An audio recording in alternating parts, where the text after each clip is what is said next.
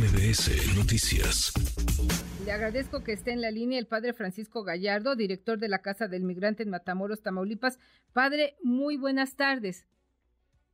Buenas tardes, ¿cómo está usted? ¿Cómo están todos? A la orden. Gracias, padre, aquí estamos todos bien y lo hemos buscado para que nos dé su opinión sobre el secuestro de estos 32 migrantes allá en Matamoros, Tamaulipas, que por fortuna fueron liberados sanos y salvos pero usted lo había venido denunciando desde hace meses, estos riesgos que corren quienes cruzan por territorio tamaulipoco, que quedan eh, pues en manos de las autoridades locales de la policía municipal o bien del crimen organizado y son objeto de extorsión.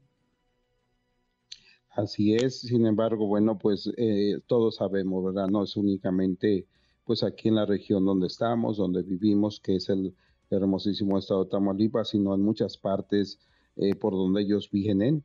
Sabemos que entre más lejos sea el país, más dificultades pasan los y las migrantes hasta llegar al norte. Acá en el norte, pues donde estamos, siempre han sido objeto de situaciones de, de, pues, de secuestro, de extorsión, de eh, maltrato, de tantas cosas que les sucede a los migrantes, pueden ser hombres, pueden ser mujeres, pueden ser niños, y una situación verdaderamente difícil para ellos. Usted que trabaja de manera directa con ellos, ¿cuáles son los testimonios que ha conocido de primera mano para eh, poder resolver esta situación? ¿Qué le cuentan los migrantes cuando llegan a la casa que usted dirige, donde les brindan apoyo, orientación, eh, esta ayuda humanitaria? Eh, cuando los migrantes van llegando al norte, llegan con mucha ilusión. Ellos consideran que ya están aquí en la frontera. Ciertamente están ya en la frontera, nada más que la frontera está cerrada para ellos de una manera regular, frontera para Estados Unidos entonces es la ilusión que ellos tienen, sin embargo, al pasar el tiempo, al pasar los días, al saber que no consiguen una manera eh, justa de poder o regular de poder ingresar, comienza para ellos la cuestión de desesperación, de nostalgia, de sufrimiento y de tantas cosas. Entonces buscan una opción diferente para poder ingresar a Estados Unidos y eso conlleva pues todo lo que acontece de manera negativa para ellos y para ellas. ¿Le han contado de estas extorsiones que sufren a lo largo del territorio nacional por parte de la policía o de los grupos criminales? Sí, sobre todo, bueno, de cuando son secuestrados, es, una situación muy constante. Ellos nos refieren, nos platican lo que sucede, eh, cómo los secuestran, qué es lo que sucede con ellos, cómo los presionan también, cómo presionan a la familia para cuando les llaman, es el, también el castigo psicológico para la familia, eh, cómo los hacen sufrir en ese momento para que pues, la familia pueda pagar el dinero. Y recordemos que son familias muy pobres, necesitadas, que no tienen para sustentar un pago. ¿Usted ha conversado con las autoridades eh, locales y estatales sobre estas denuncias, sobre estos testimonios que le comparten los migrantes para encontrar maneras de, evitar que sean víctimas del crimen organizado? Sí, lo hemos dialogado, tenemos algunas mesas de diálogo con las autoridades convenientes, con otras organizaciones, con otras iglesias, y creo que todos estamos en el mismo canal de un servicio eh, bueno para los migrantes.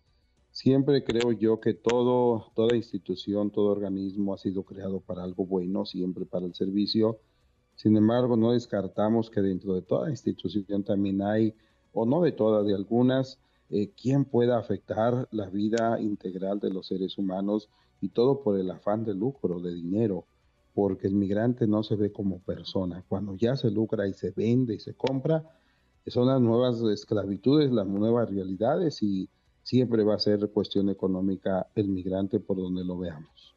Con base en la información de la que usted dispone, ¿con qué frecuencia se llevan a cabo estos secuestros eh, en contra de los migrantes? Bueno, yo lo que yo hablo siempre es en base a la experiencia, eh, los migrantes que llegan a las casas de migrante, que ellos son los que nos platican.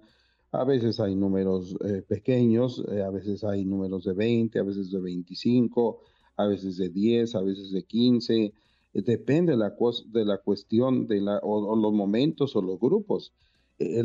Cuando son liberados porque han pagado ya cierta cantidad, depende también de la nación, depende de la familia, pues llegan con muchos miedos, con muchos temores, con lo que quieren es ellos desaparecer por miedo a que vuelvan a ser secuestrados. Al mes, en promedio, ¿con cuántos testimonios cuenta usted de, que fueron secuestrados? Pues mira, si ya hace cuenta, por ejemplo, antes de que sucediera esto de, de los 31 más el bebé 32, según nos cuentan, eh, había llegado un grupo a la casa del migrante de 27, 28 personas. Pero como este grupo no, pues no, no, no había sido, eh, no estaba expuesto, pues no, no, nadie nos damos o no se dan cuenta de esta situación. Pero estoy hablando de grupos fuertes, entonces imagínate al mes, imagínate al año, o sea, eh, las cuestiones económicas, todo lo que favorece a, a quienes eh, lucran con ellos, pues es muy grave. Por eso el migrante ante los grupos grandes, pues siempre va a ser dinero, siempre. la gente está muy angustiada porque, por, perdón que te interrumpa, eh, se angustian mucho las familias porque, por ejemplo, si vienen juntos los tíos, los sobrinos, la sobrina, de repente una familia pudo pagar por el tío, pero se quedó el sobrino, se quedó la sobrina todavía en custodia de quienes los tienen es un sufrimiento terrible, terrible es el sufrimiento desgarrador cuando tú los escuchas, cuando ven lo que les ha pasado. Y esto es un continuo siempre, es un continuo de sufrimiento para los y para las migrantes. ¿Le han confiado cuánto dinero llegan a pedir por cada migrante? En promedio, ¿cuántos dólares? Porque sé que es en dólares la, extorsión que hacen a las es en dólares. Bueno, hay, hay quien ha pedido 2.500 dólares por persona, hay quienes piden 900 dólares, 800 dólares, 1500, la tarifa es diferente. Tengo información de que en promedio al mes se registran entre 10 y 15 secuestros y de, claro, depende también del número de migrantes que logren eh, secuestrar estos eh, eh, delincuentes. ¿Usted qué datos tendría, padre? Si es cierto o no de que se registran al mes entre 10 y 15 secuestros de grupos de migrantes. Bueno, es un promedio. Bueno, más bien es un promedio. Al mes entre 10 o 15 secuestros, no, son más. Si estamos hablando de una cuestión de que si hay 30 en un día, imagínate eh, cuántos más no habrá. Si hay 25 en un día, si hay 15, entonces hay un promedio muy alto de gente que es secuestrada. Y, se tienen... sea, sí, sí, padre, no, adelante. Sí, entonces se pueden, eh, eh, o sea, los mismos migrantes nos lo refieren, es todo lo que sucede, todo lo que pasa, cuánta gente hay, cuánta gente tiene, son ellos. Yo lo que digo, soy la voz de ellos, es la voz de la gente que sufre, la voz de la gente que está secuestrada, la voz de la gente que paga, la voz de la gente que ha sido ultrajada, violentada. Es esa realidad tan difícil. Y usted sabe o le han comentado también de esta complicidad que hubiera de la policía estatal, de la policía local, municipal, con estos grupos delincuenciales.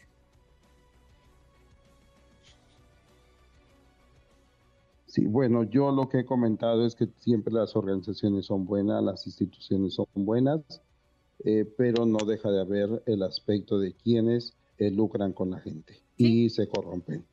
Sí, lamentablemente hay elementos eh, malos por ahí en todas las instituciones, en todas las organizaciones y le dan al traste al esfuerzo que pudiera haber por parte de la autoridad municipal o estatal para poder ayudar a los migrantes. Padre, le agradezco mucho su colaboración aquí en la segunda emisión. Gracias por ayudarnos a tratar de entender la situación que viven los migrantes que buscan llegar a los Estados Unidos y reconocemos la labor que usted hace, la labor humanitaria en apoyo de estos nacionales y extranjeros que buscan el sueño americano y que al llegar a la casa del migrante que usted dirige en Matamoros, Tamaulipas, pues es un oasis antes de cruzar esta aduana que seguramente no será sencillo.